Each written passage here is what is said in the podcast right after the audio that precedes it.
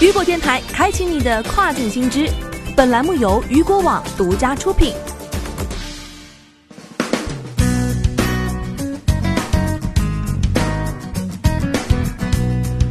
Hello，大家好，欢迎大家收听这个时段的跨境风云。那么接下来时间将为您带来的是平台系列新闻。首先带大家一起来关注到的是国内首个工业品跨境电商项目落户上海自贸区。昨日，国内首个工业品跨境电商项目在浦东机场综合保税区正式上线运作。这意味着，即便是一两片芯片的需求，也能实现从浦东机场综合保税区发货全球，快递到家。据悉，该项目于今年二月启动，仅用时一个半月就完成了保税仓的建设，并实现电商平台全球同步上线。这一首创的工业品跨境电商，预计每月处理订单量将达到数十万件，上亿芯片会从这里发送出去。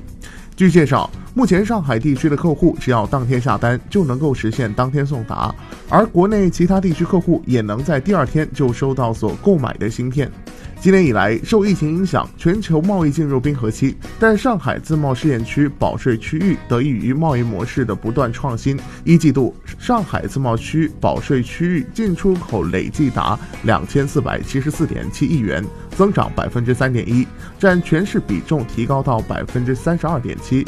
区域实现到外资六点三亿美元，增长百分之三点三。固定资产投资额七点五亿元，增长百分之十七点三，实现了逆势飞扬。再来关注到的是，亚马逊将关闭法国仓库至五月十三号，并向最高法院提起上诉。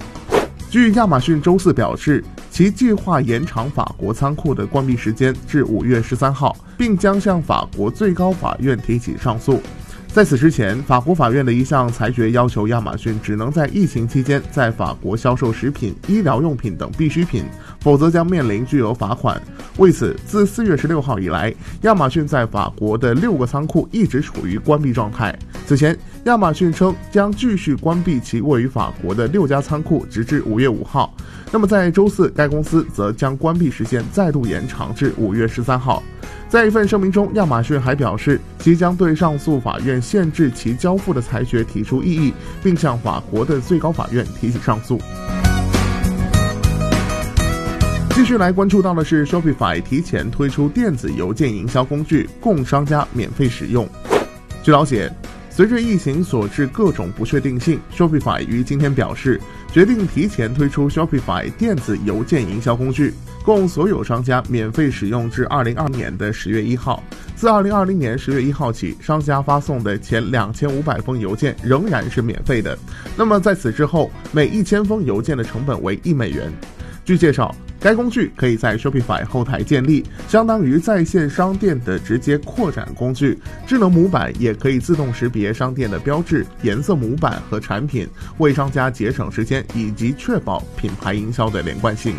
商家还可以使用该工具的模板给客户发送各种关于店铺更新、新的配送、取货选择或者特殊优惠等内容。Shopify 方面表示，还致力于开发与添加更多的工具，使其变得更加便捷与高效。之后，商家便可以设置定时发送，获得更多主题模板及个性化设置等内容。最后，我们一起来关注到的是，Lazada 菲律宾五五春暖购物节整体完成目标超百分之两百。据了解拉萨达菲律宾站五五春暖购物节收官，活动流量及成交量创下菲律宾同级别大促的新纪录。据悉，本次大促整体完成目标超过百分之两百。三 C 电子类及家居相关类目对比日均增长近三倍，表现亮眼。同时，本地及跨境商家订单已经恢复至疫情前正常水平。目前，菲律宾物流已经全面恢复，Lazada 也预留了充裕的国际干线资源，为最后一公里末端物流提供保障。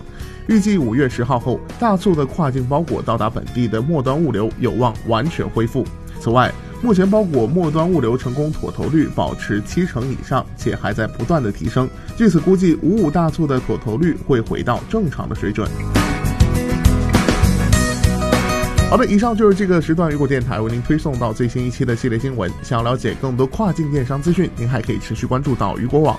我是大雄，我们下个时段见，拜拜。